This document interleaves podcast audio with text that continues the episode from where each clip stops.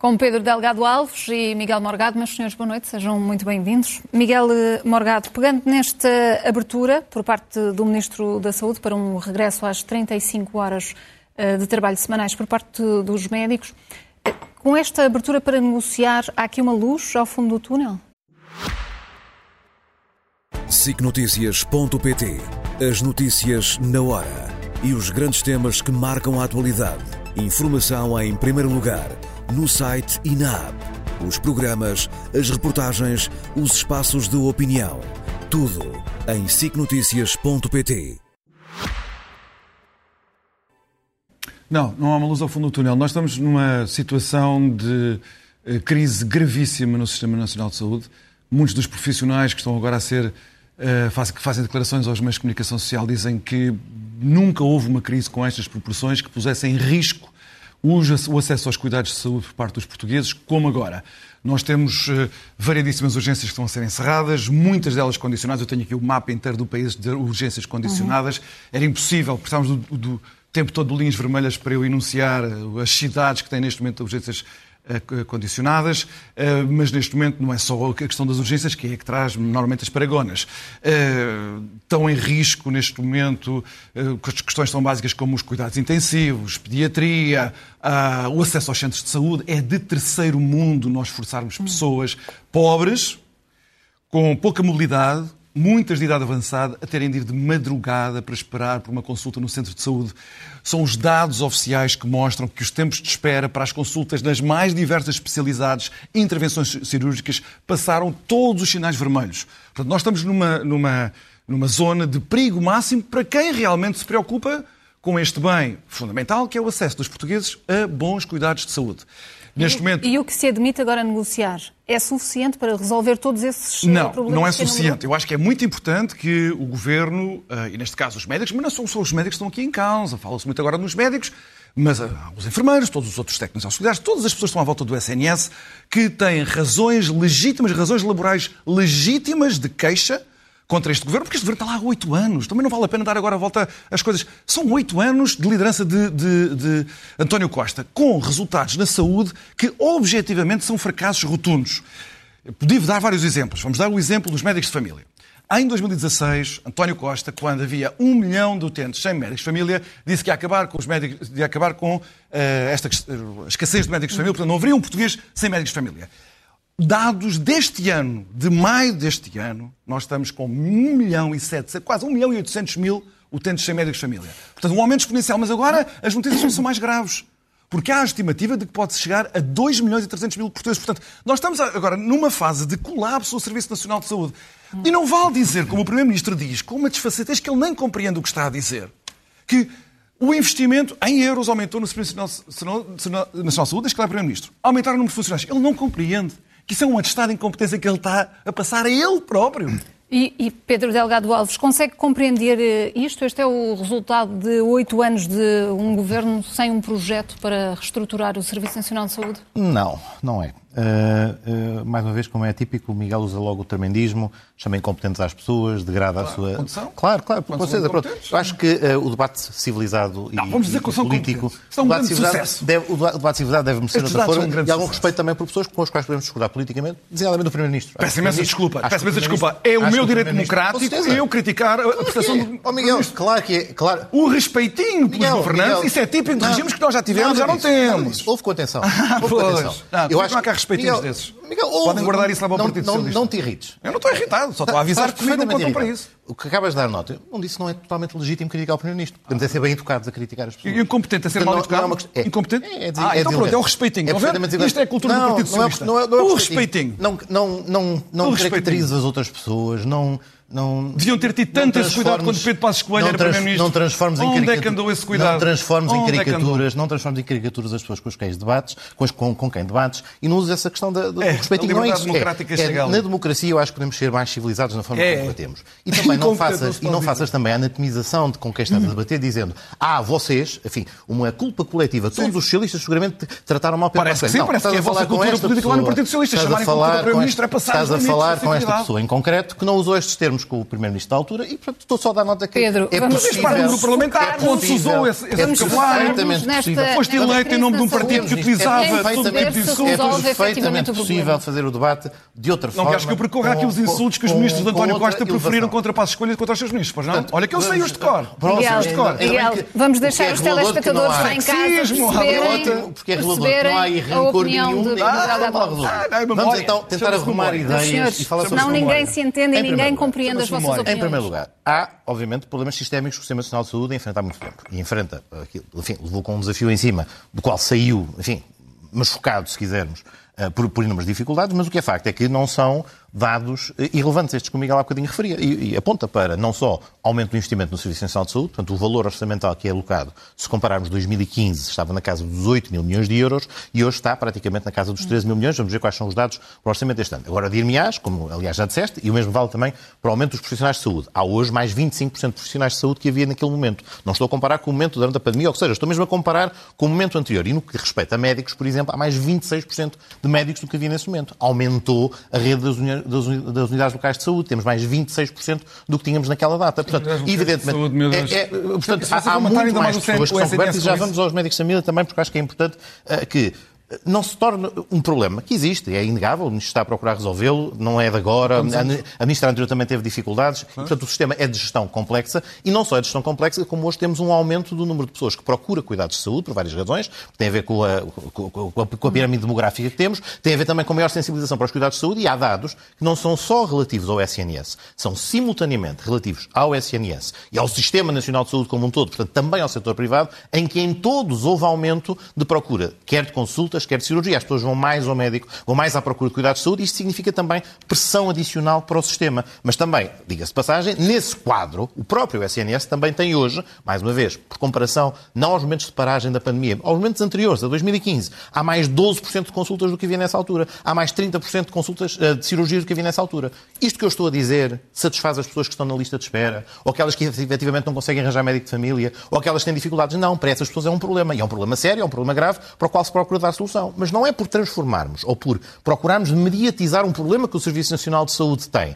E, tendo em conta até que houve mais investimento nestes anos do que no passado, e, portanto, enfim, da minha perspectiva de que estou ah, ah, ah, convicto de que quem está a tentar resolvê-lo está a colocar financiamento, está a colocar profissionais de saúde porque acredita no Serviço Nacional de Saúde e na sua função de garante dos cuidados de saúde para as pessoas mais desfavorecidas, obviamente o que podemos depois discutir é a qualidade das opções políticas e algumas até estão em curso a nível transformativo. Temos um regime diferente para a gestão do Serviço Nacional de Saúde, temos um diretor executivo para o Serviço Nacional de Saúde. coisa. Pedro, e estas- Temos um modelo-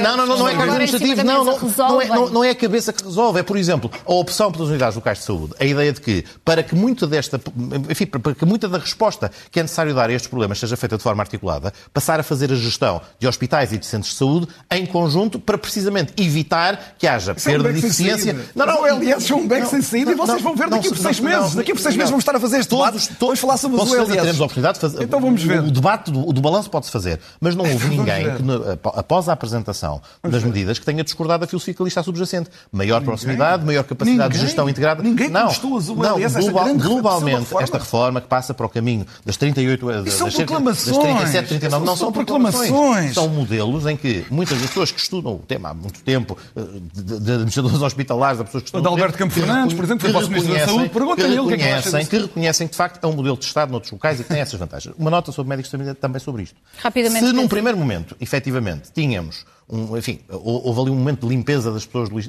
das listas de espera, ou seja, quem estava há mais de algum, período, de algum tempo sem solicitar ou sem renovar o seu pedido até desapareceu e, portanto, houve uma recolocação de todas as pessoas na- enfim, no sistema e também, no momento da, da- da- da vacinação, houve uma necessidade de inscrever mais pessoas do que aquelas que estavam dentro do perímetro e, e se evidenciou que havia pessoas que não se deslocam e não procuram médico de família, mas estão integradas nesse sistema. Mas isto são dados de quem é que fez uma contabilidade num momento, quem é que fez no outro. Mais importante do que isto, porque pode parecer muito impressionante dizer um milhão de pessoas está sem médico de família. O que é facto é que muitas delas. Uma, o que é facto é que muitas delas têm resposta por outra via, ou até porque são beneficiários da ADSE e têm outras soluções, muitas delas têm, mas mais uma vez não estou, não estou a desconsiderar o problema. É um problema que tem que, é um problema que tem que resolver. Agora, eu queria, chegar, eu queria chegar a um número importante. E o número importante é que hoje, data de hoje, 4 de outubro de, 1900, eh, de 2023, 85% das pessoas, é a maior cobertura que já tivemos, têm médico de família alocado. E daquelas que têm as consultas regulares e daquelas que o busca ativamente. E, portanto, houve um caminho que não foi conseguido. Enfim, o Primeiro-Ministro já o reconheceu. Não foi possível chegar à meta de, no, no, final da legislatura anterior, no, no momento em que se tinha traçado esse objetivo, esse objetivo falhou temporalmente. Não se conseguiu dar a resposta que se pretendia. Mas agora, parecer que não se fez passo algum, não se, deu, não se caminhou no sentido de aumentar essa cobertura, isso não corresponde não, à realidade. Não, agravou-se agravou não, não, Miguel, muito. Não, não. Há 85% de cobertura. É um número que... Não, não, não, se agravou falaram muito tempo. Posso dizer uma coisa muito simples? Eu queria só uma coisa muito simples. Estamos a falar há muito tempo. Não, não é isso. Isto não significa Miguel. que não haja falhas. Eu não estou aqui a pintar a ideia de que o SNS é um mundo cor-de-rosa. Estou apenas a tentar dizer é,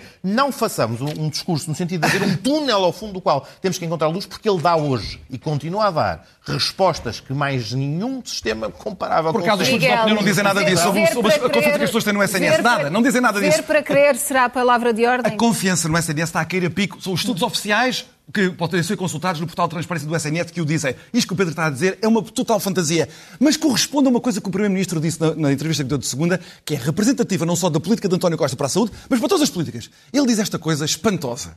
Ele diz que é com grande frustração que constata que a dinâmica da realidade foi mais depressa do que a capacidade de resposta política. O que é que isso significa? Significa uma coisa muito simples. Ele, ele disse, ele, não fui eu. Ele diz, eu sou incompetente para lidar com a realidade. Portanto, a ideia dele, do governo... Dizer, não, não, não, desculpa lá. Faz... É as pessoas medirem o que ele está a dizer. Isso é treslento que ele diz. É, é outra coisa. Ele está a dizer assim, é eu gostava que houvesse um país diferente é deste que existe. Desonesto. Eu fui eleito para governar, não o país que eu gostava que existisse, mas este. Não, não. Este eu não sou capaz de governar. Não foi, foi o que ele acabou de dizer e é o que o Pedro Delgado Alves acaba, acaba de dizer.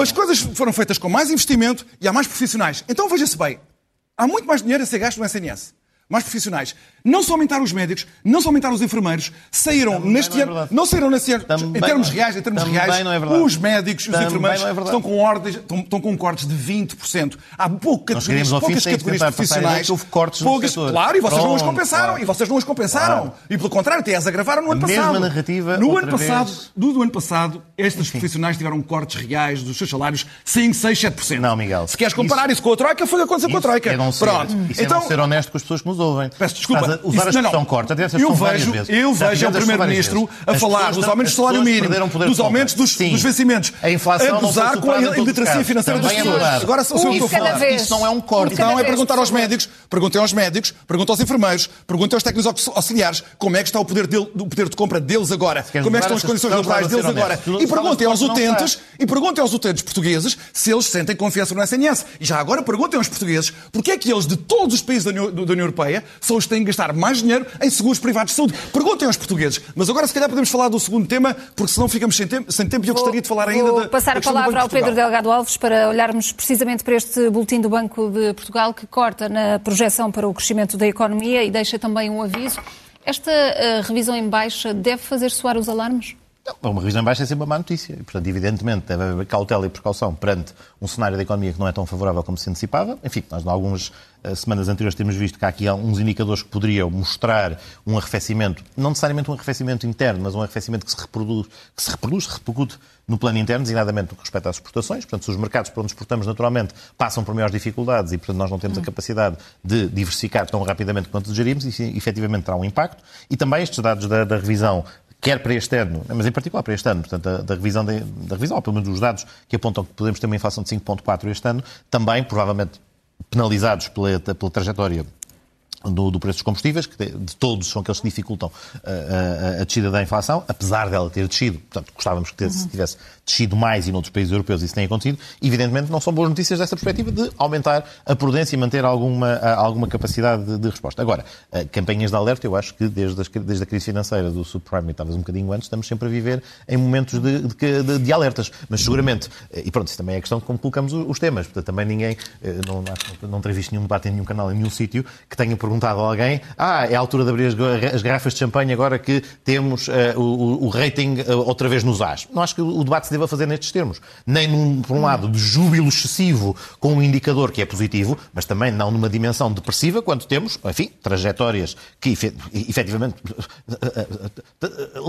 lidam e sofrem as consequências da realidade, que era, aliás, o que o Primeiro-Ministro procurava dizer naquele momento que foi deslido de forma um bocadinho, de forma não muito séria pelo Miguel Einstein. O Primeiro-Ministro não disse, eu não consigo gerir este país, não. O Primeiro-Ministro foi, foi a alteração, as circunstâncias com as quais teve que governar, várias delas, enfim, não eram aquelas que esperava nos cenários económicos que traçou, seja a pandemia... Nem económicos, seja... nem na saúde, pronto, nem na mas, mas, mas cá está. Nem nos transportes, mas, mas, mas, mas pronto, mas, mas é, o erro, mas cá está, é o erro de achar. Se calhar eu achava Faz lembrar José Sócrates à beira da bancarrota. Era tão bom. Se calhar eu acharia que... Pronto, há pessoas, ou há partidos, ou áreas políticas que, para as quais, independentemente das circunstâncias, independentemente de poder ter havido uma pandemia, independentemente de poder ter havido um conflito internacional que gera um efeito disruptivo nos mercados, tem que cumprir exatamente o que está naquilo com que se apresentaram votos, porque não há alterações das circunstâncias. E essas pessoas são obrigadas a ser penalizadas e não há contextualização e não há, não, não, não, não há que ter em conta o que a realidade impacta nessas políticas. Foi o que o Primeiro-Ministro disse. Não é nada de extraordinário. Ou seja, quando a pessoa é eleita para um mandato de quatro anos, se as alterações, essas circunstâncias em que vai ter que governar se alteram drasticamente, eu acho que também é. não gostará muito de uma perspectiva de reconhecimento. Bom,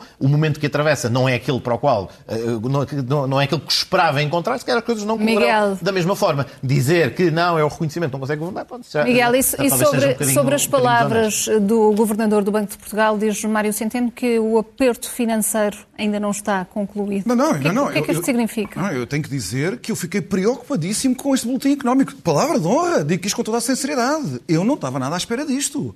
As revisões em baixa do crescimento da economia, peço imensa desculpa, são enormes. Enormes.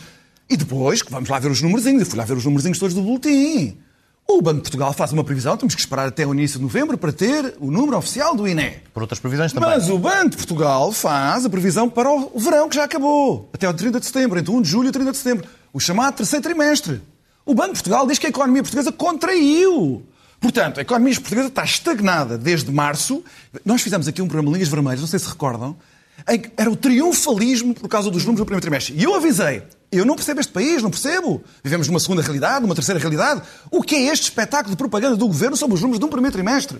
E na altura era eu, que era um tipo mauzão e tal, e eu avisei e que agora assim, já soam as campanhas. Nós temos a economia completamente estagnada, é o que o Banco de Portugal vai dizer hoje. E pior, a revisão em baixa é mais grave para 2024. Portanto, os portugueses ficaram a saber hoje que as coisas vão, estão más e vão piorar.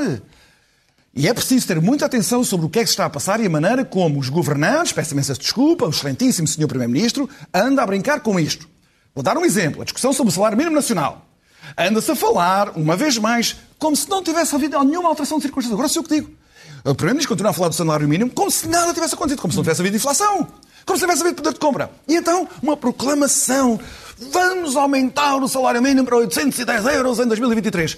Eu quero informar os portugueses que isso constitui um corte do poder de compra das pessoas, dos trabalhadores com o salário mínimo. Não, não, peço imensa desculpa. É um aumento, é o que está no acordo. É o que está no acordo. está no acordo. Ah, então pronto, vão aumentar mais. Foi, provavelmente temos que aumentar pronto, mais. Pronto, é exatamente o contrário do então, Não, não, é exatamente ao contrário. Então vamos ver. Então vamos ver.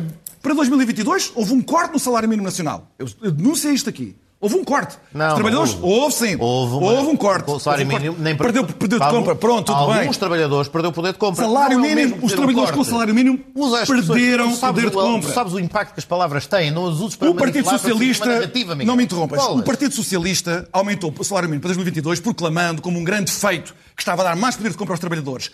O que aconteceu em 2022 foi que os trabalhadores com o salário mínimo, não são alguns, são todos os trabalhadores com o salário mínimo nacional, perderam o poder de compra, ficaram mais pobres. Tu achas mais a expressão assim? Ficaram mais pobres. O que eu estou a dizer é que se o aumento for para 810, tal como está plasmado no acordo, nós vamos ter novo corte de poder de compra dos trabalhadores do salário mínimo. Portanto, a conta tem de se fazer, não é, já que tivemos a inflação quase 8% em 2022, que o aumento tem de ser de 8%. Não, não, não são essas as contas. Eu também avisei para isto no ano passado. As contas têm de ser os 8% da inflação de 2022, mais a compensação pelo corte, sim, pelo corte real, que foi feito no aumento de 2021 para 2022. Portanto, qualquer aumento do salário mínimo nacional que fique aquém de um aumento de 12%, 13%, significa que no biênio os trabalhadores com salário mínimo nacional em Portugal ficaram mais mais pobres. E isso é um dado muito importante face à propaganda sistemática que se faz com vamos aumentar a proporção dos rendimentos do trabalho no rendimento nacional, somos muito de esquerda, vamos proteger os trabalhadores com menos rendimentos. Não é isso que está a acontecer. E com esta trajetória, com esta trajetória da economia nacional, ainda pior vamos ficar. Só mais uma ironia. Temos mesmo que Só fechar, mais uma ironia Miguel. diz que saiu do Boletim Económico do Banco de Portugal, que é preciso dizer aqui. Uh, sobre as remunerações, há salários que já estão a subir, felizmente, nos últimos meses, depois dos cortes que levaram reais do poder de compra em 2022, no setor privado, já há categorias profissionais que estão a crescer acima. Só quero chamar a atenção para qual é a categoria das pouquíssimas categorias que estão a crescer acima da inflação. Todos os outros continuam a perder, a poder, a perder poder de compra. Eu quero chamar a atenção para isto que é muito importante. São as pessoas que trabalham no setor do turismo. O setor do turismo é universalmente denunciado à esquerda como estamos excessivamente dependentes do turismo, porque é um, um setor de salários baixos ficamos a saber que os portugueses que estão a safar minimamente são aqueles que estão afetados nesse setor. Um setor que é abominado pela esquerda, mas quando convém, sobretudo ao setor do governo, vão lá sempre colher os frutos económicos da explosão do turismo que nós tivemos desde 2012, 2013. Miguel Morgado, Pedro Delgado Alves, boa noite a ambos, muito obrigada. E chegou o momento das uh, despedidas, porque este é, é o último Linhas Vermelhas com esta dupla. Na realidade, com esta tripla, foi um enorme gosto estar aqui convosco às, às quartas-feiras e assistir a estes vossos momentos mais animados e mais inflamados. Muito obrigada, vêm novos uh, desafios e uma SIC Notícias renovada. Fazemos agora uma pausa nesta edição da noite. Até já.